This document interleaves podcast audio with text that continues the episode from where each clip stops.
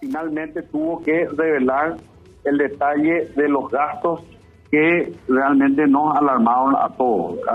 Eh, en ese sentido, ha sido siempre una preocupación de todos los que integramos esta mesa y los que están acompañándonos en esta conferencia de prensa de los distintos partidos que apoyan la alianza junto por Asunción, la candidatura de la lista 5,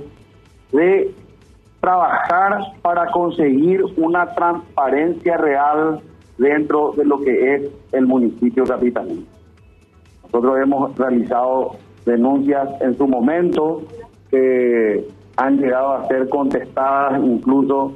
desde la municipalidad, alegando que cumplían con los requisitos de la ley, que nosotros sabemos perfectamente que no es así, porque no era ni accesible ni fácil llegar a, esas informaciones. Y lo cierto y concreto es que luego de estas revelaciones se tienen serios indicios de corrupción durante una época tan sensible para la ciudadanía paraguaya como fue el, la época de la pandemia eh, del COVID. Cuando nosotros estábamos encerrados y el dinero del pueblo, del contribuyente, tenía que ser administrado de la manera más eficiente posible, eh, evidentemente otros estaban haciendo fines con ese dinero, algo que eh, nosotros veníamos denunciando eh, sistemáticamente y también en los últimos días haciendo alusión a que este sistema eh, prebendario y corrupto tiene que terminar.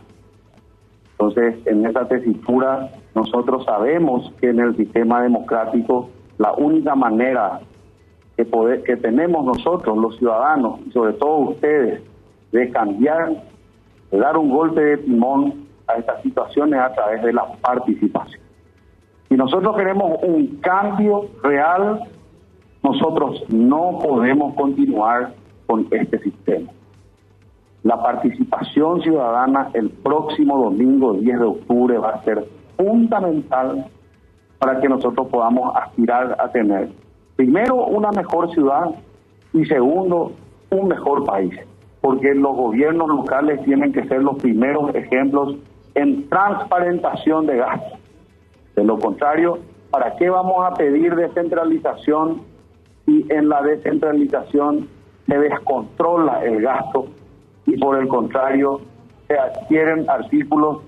por precios exorbitantes las veces que se adquieren, hay veces que se compran y no se realizan las provisiones y una infinidad de cosas, existencia de empresas de maletín y otras más que aparentemente ahora han quedado en evidencia.